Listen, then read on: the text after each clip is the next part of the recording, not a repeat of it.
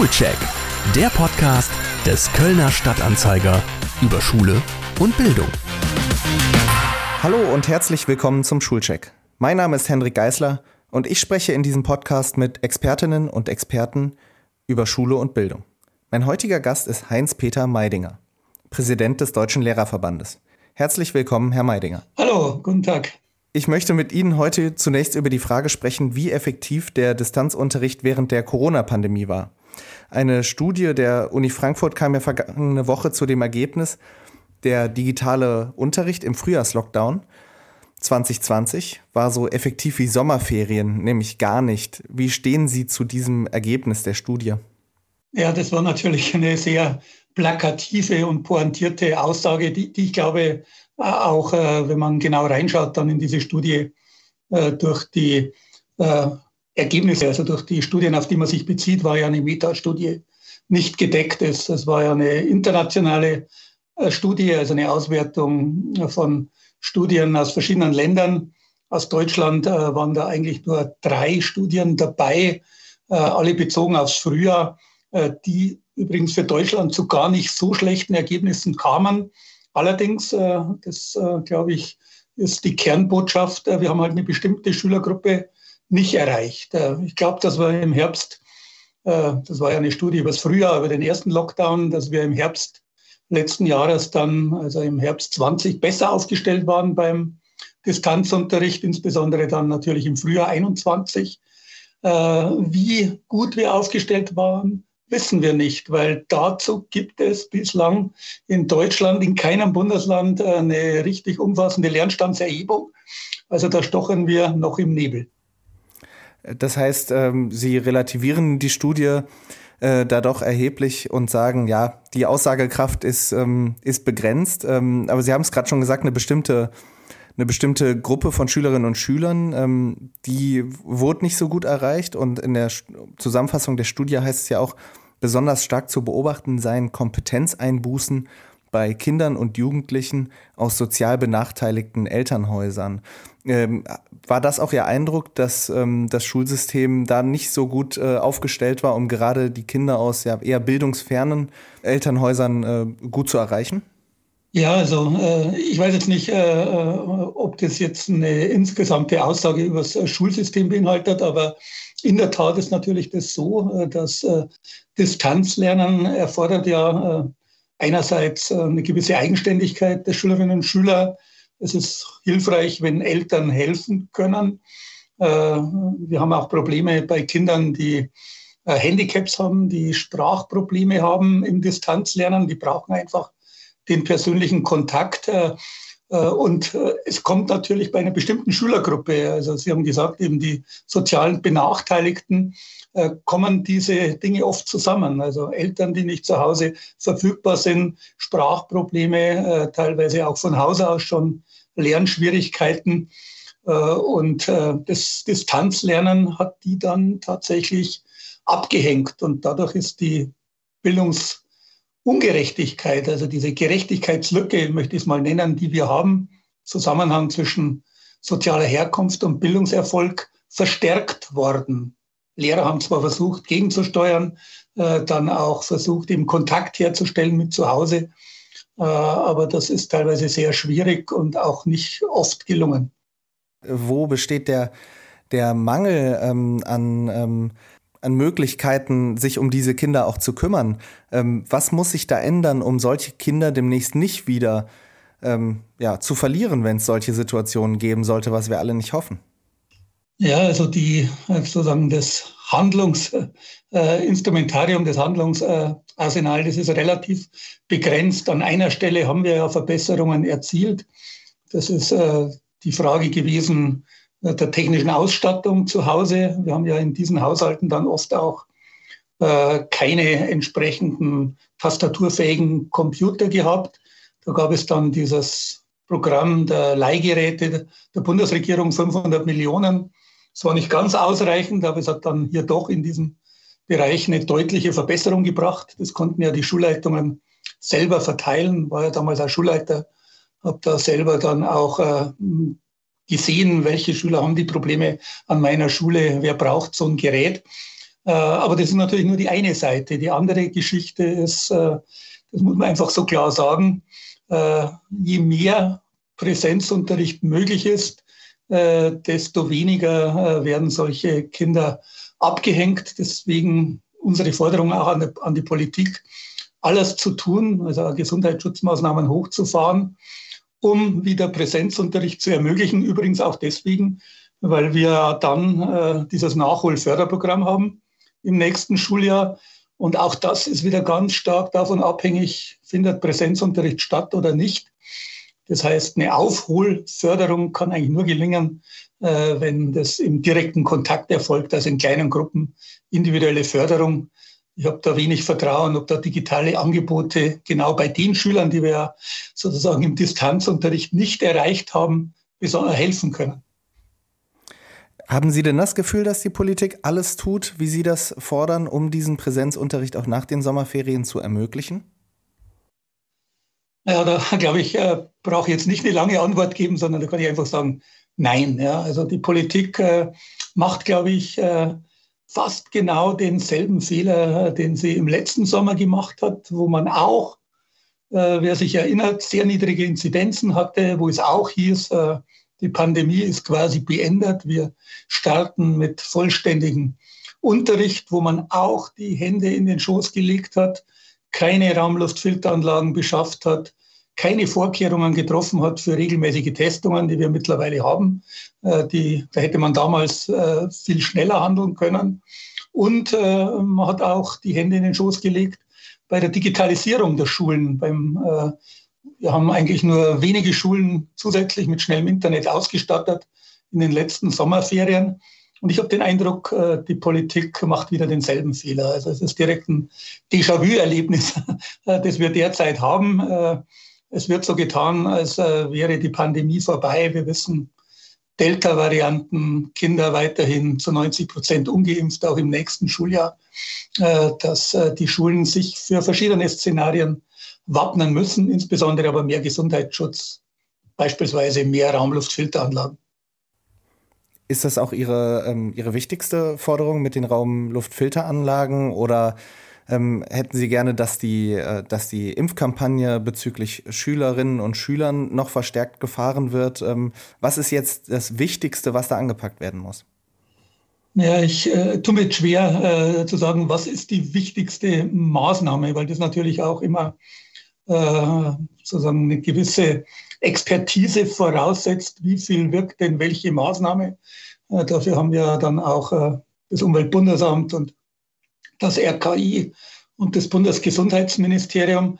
Ich glaube, man muss auf verschiedene Maßnahmen, Maßnahmenbündel setzen. Das eine sind die Raumluftfilteranlagen, die es übrigens eventuell ermöglichen, auch dann auf eine Maskenpflicht äh, im Klassenzimmer zu verzichten, wenn sie flächendeckend eingebaut äh, werden. Äh, das andere ist äh, in der Tat auch nicht auszublenden. Es könnte, man sieht es ja jetzt in Großbritannien und Portugal, aber auch in Chile, es könnte eine heftige vierte Welle, insbesondere unter Kindern und Jugendlichen geben, die übrigens dann auch zu mehr schweren Krankheitsverläufen führt bei der Delta-Variante und deswegen eben auch äh, weiterhin äh, in Digitalisierung investieren, um, was wir alle nicht hoffen, aber auf eine eventuell doch nochmal drohende Phase des Wechsel- oder des Distanzunterrichts gut vorbereitet zu sein. Und da geschieht einfach zu wenig. Also das äh, muss man äh, sagen. Äh, auch dieses Förderprogramm der Bundesregierung jetzt für stationäre Raumluftfilteranlagen ist beschränkt auf Kinder unter zwölf, also weiterführende Schulen. Und das sind zwei Drittel der Schulen in Deutschland, kommen da überhaupt nicht in den Genuss dieser Raumluftfilteranlagen. Das ist natürlich alles sehr traurig. Wenn wir jetzt über eine, eine mögliche Rückkehr wieder zu diesem ähm, digitalen, äh, digital-analogen Hybridunterricht äh, sprechen, ähm, wir wollen natürlich nicht wieder eine Situation erleben, wie es im Lockdown 2020 im Frühjahr war, ähm, wo niemand vorbereitet war auf eine solche Situation, dass die Kinder plötzlich nicht mehr in die Schule können. Ähm, für diesen Teil hat die Studie, ist die Studie ja auch zu dem Schluss gekommen, dass, also statt dass Kompetenzen hinzugewonnen wurden, zumindest die Kompetenzen, ähm, um die es in der Schule oft geht, also echtes, echtes Wissen, das sich dann, das dann angewendet werden kann, da ist die Rede von Stagnation mit Tendenz zu Kompetenz einbußen eher. Also wirklich so, wie es in Sommerferien ist. Was kann getan werden, um das wieder zu verhindern, beziehungsweise was wurde getan und wo sehen Sie da auch die Rolle von Lehrerinnen und Lehrern, ähm, da auch in einer solchen Situation trotzdem noch dafür zu sorgen, dass das Bestmögliche herausgeholt wird? Ja, man muss natürlich, äh, wenn man diese zu Recht äh, von Ihnen festgestellten Defizite da in der ersten Lockdown-Phase anspricht, muss man natürlich auch die besondere Situation damals sehen. Also äh, wir sind ja von einem Tag in den anderen damals in den Schullockdown gestolpert. Also äh, die KMK hat ja, glaube ich, zwei Tage vorher noch erklärt, die Schulen bleiben offen, äh, um dann äh, eben äh, ein paar Tage später, äh, Dominoeffekt, Söder, glaube ich, in Bayern, von heute auf morgen in ganz Deutschland die Schulen zu schließen. Es hat sich herausgestellt, die Lernplattformen haben nicht funktioniert. Es waren teilweise überhaupt keine Möglichkeiten, da Eltern und Kinder per E-Mail zu erreichen. Die Lehrkräfte hatten keinerlei Erfahrung, jedenfalls die meisten mit äh, Distanzlernen, äh, geschweige denn von Videokonferenzen. Äh, die Politik hat übrigens in der ersten Phase damals der Schulschließungen äh, erklärt, äh, dass das eine vorübergehende äh, Phase ist und dass man sich doch aufs Wiederholen beschränkt, möglichst keinen neuen Stoff durchnimmt, auf keinen Fall irgendwelche Leistungserhebungen macht während dieser Phase und so weiter. man hat auch gar nicht gewusst, soll man sozusagen sich beschränken auf Kernfächer jetzt in dieser ersten Lockdown oder alle Fächer unterrichten. Äh, also das äh, war wirklich eine, eine, eine äh, schlimme Zeit auch, also viel Chaos. Da hat sich viel getan, aber natürlich noch Nachholbedarf. Die Lernplattformen funktionieren besser. Ich glaube, wir haben mittlerweile einen richtigen Digitalisierungsschub auch durch die Lehrerzimmer gehabt. Also ich hoffe, dass mittlerweile fast alle Lehrkräfte in der Lage sind, mit diesen Lernplattformen und äh, mit Videokonferenzsystemen äh, zu arbeiten. Wir haben mittlerweile ja Regeln für den Distanzunterricht in den meisten Bundesländern. Äh, aber es ist in der Tat äh, immer noch etwas auch zu tun. Also wir haben immer noch eigentlich kaum äh, bewährte, also äh, erprobte Online-Prüfungsformate. Das bräuchten wir auch für eine neue Phase des Distanzlernens. Wir haben immer noch große Probleme mit Datenschutz. Also sind ja bestimmte Systeme immer noch heftig umstritten. Äh, MS-Teams und so weiter, die Land Landesdatenschutzbeauftragten. Also Hausaufgaben für die Bildungspolitik gibt es genug. Sie haben gerade von einem Digitalisierungsschub in den, ähm, in den Lehrerzimmern gesprochen. Haben Sie jetzt, wenn Sie mit, mit den äh, Lehrerinnen und Lehrern in Ihrem Verband sprechen, äh, geben Sie denen auch mit auf den Weg, ähm, äh, eignet euch das auch für nach der Pandemie an? Und das ist das, äh, was, was auch die, die Zukunft des Unterrichts bestimmen wird, dass wir immer mehr digitale Inhalte haben? Oder überwiegt da eher ähm, die, die Hoffnung jetzt wieder zurück zu einem ja, bestimmten Grad an Normalität, zurück äh, zum eher analogen Unterricht, ähm, weil äh, so wie wir das erhoben haben und so wie es auch Studien gezeigt haben, Schule war vor Corona wenig digitalisiert. Ähm, was, was verspüren Sie da? Wie wird sich das künftig entwickeln? Ja, also auch ohne dass jetzt eine äh, aktuelle äh, repräsentative Umfrage unter unseren Mitgliedern dazu äh, gibt, äh, bin ich der ganz äh, festen Überzeugung, dass dieses, äh, diese Erfahrungen mit Corona, aber natürlich auch die äh, Erfahrungen des Umgangs jetzt mit äh, digitalen Tools, äh, mit dem Distanzlernen äh, prägend sein werden auch für die Zukunft. Also man hat zwar einerseits gesehen, was fehlt, wenn Schule nur auf Distanz stattfindet. Ich glaube, auch diese Erfahrung äh, ist prägend, dass wir gesehen haben, wie wichtig Schule als sozialer Lernort ist.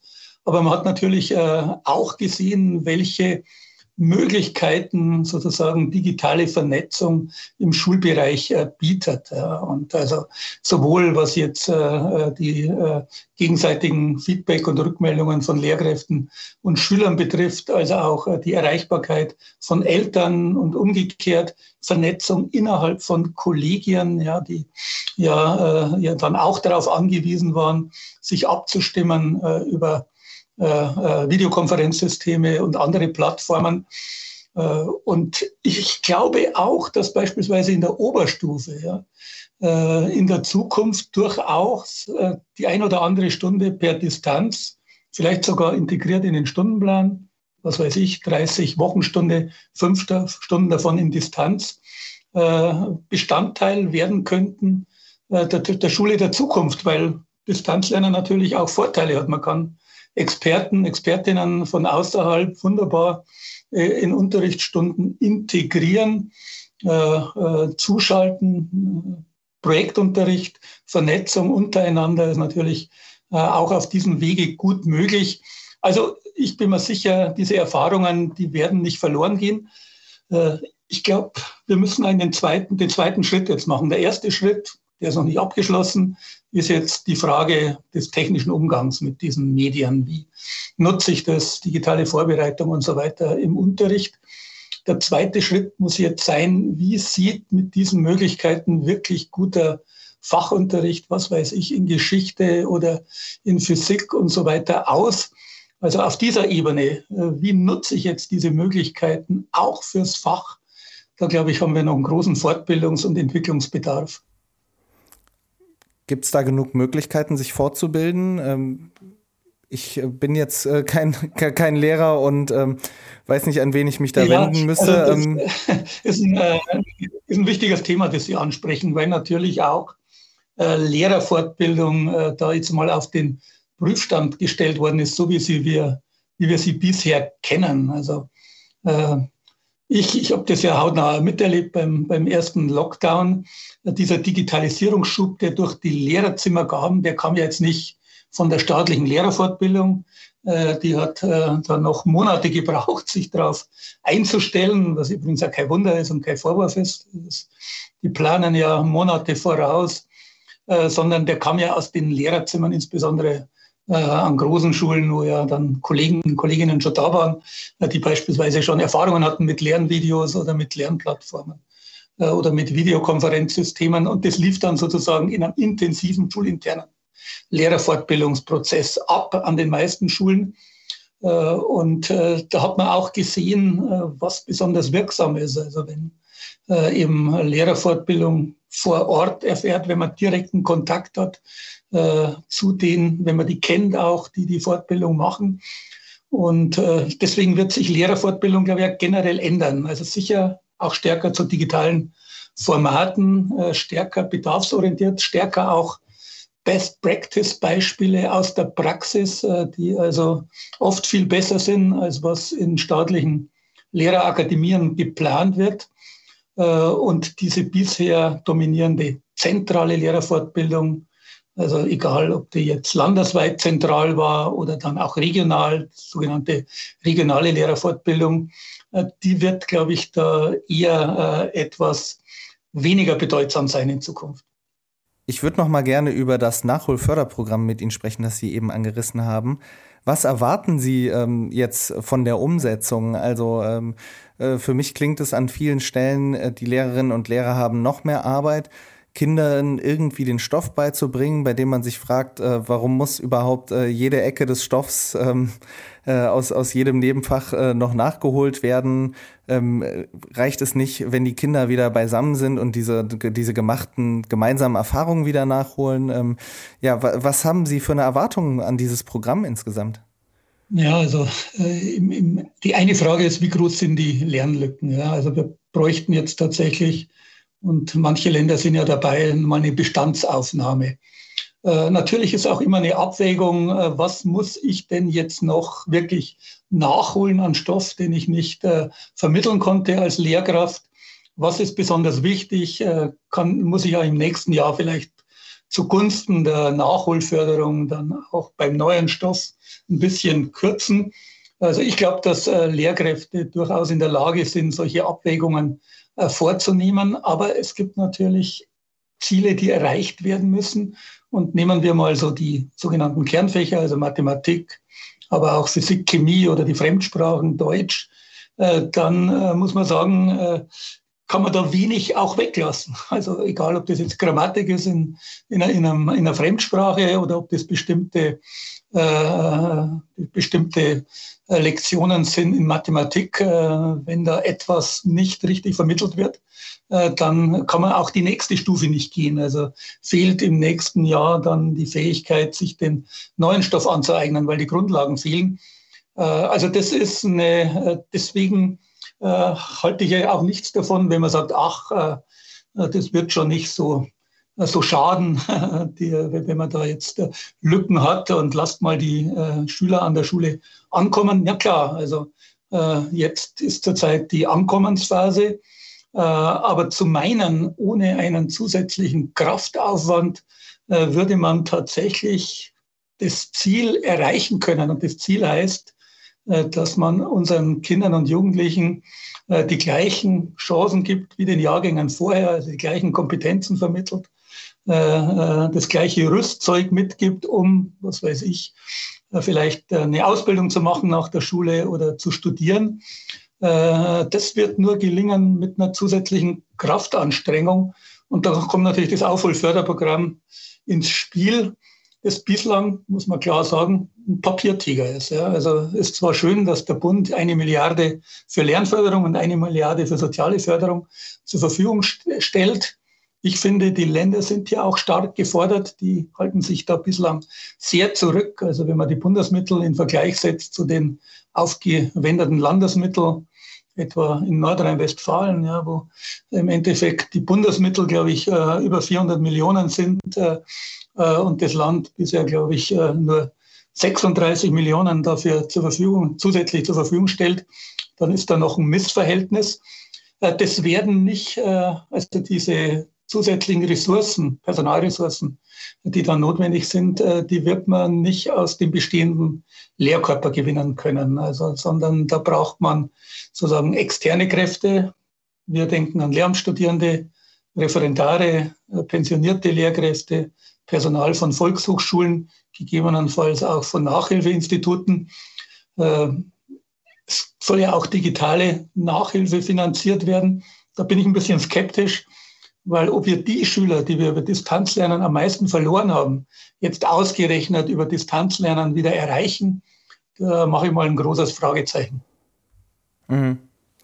Ähm, welche Wünsche, die Frage zum Abschluss vielleicht, haben Lehrerinnen und Lehrer im Jahr der Bundestagswahl an die Politik? Was äh, ist das Dringendste, was sich jetzt ändern muss nach dieser gemachten Erfahrung? Ja, also die Wunschliste ist natürlich äh, extrem lang, wobei man auch sagen muss, der Bund äh, ist ja nicht in erster Linie für Bildung zuständig, aber man hat gesehen, er kann was tun. Äh, also der Bund müsste möglichst schnell auch einen Digitalpakt 2 auflegen. Das, glaube ich, sollten auch die Parteien schon vor den Bundestagswahlen klar erklären, auch wenn die Mittel des Digitalpakts 1 noch gar nicht abgerufen sind. Aber es geht ja um eine Langfristperspektive. Dazu ist es notwendig, diesmal frühzeitig zu beginnen und den, das Nachfolgeprogramm aufzulegen. Äh, und äh, man sollte endlich mal auch das Bildungssystem äh, sozusagen krisenfest machen. Das heißt, der Krisenmodus hat ja überhaupt nicht funktioniert. Es gab ja lange Zeit völlig unterschiedliche Regelungen in den Ländern. Bis heute eigentlich die KMK die Kultusministerkonferenz hat nur immer sehr schwerfällig reagiert, teilweise auch äh, äh, sozusagen ist sie auch von den eigenen Ministerpräsidentinnen und den Ministerpräsidenten im Stich gelassen worden. Also äh, ich erwarte mir auch in Zukunft ein schnelleres, ein klareres Handeln und die Hausaufgaben müssen gemacht werden jetzt bis zum Herbst in den Ländern. Das heißt Gesundheitsschutzmaßnahmen hochfahren, Digitalisierung vorantreiben und eigene Aufholförderprogramme auflegen. Herr Meidinger, vielen Dank, dass Sie mein Gast waren. Ich bedanke mich für die Einladung.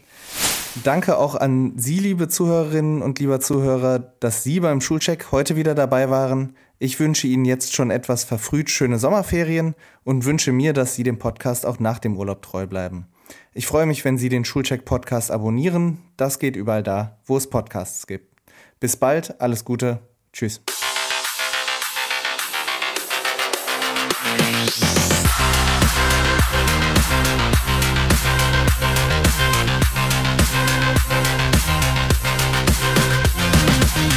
Schulcheck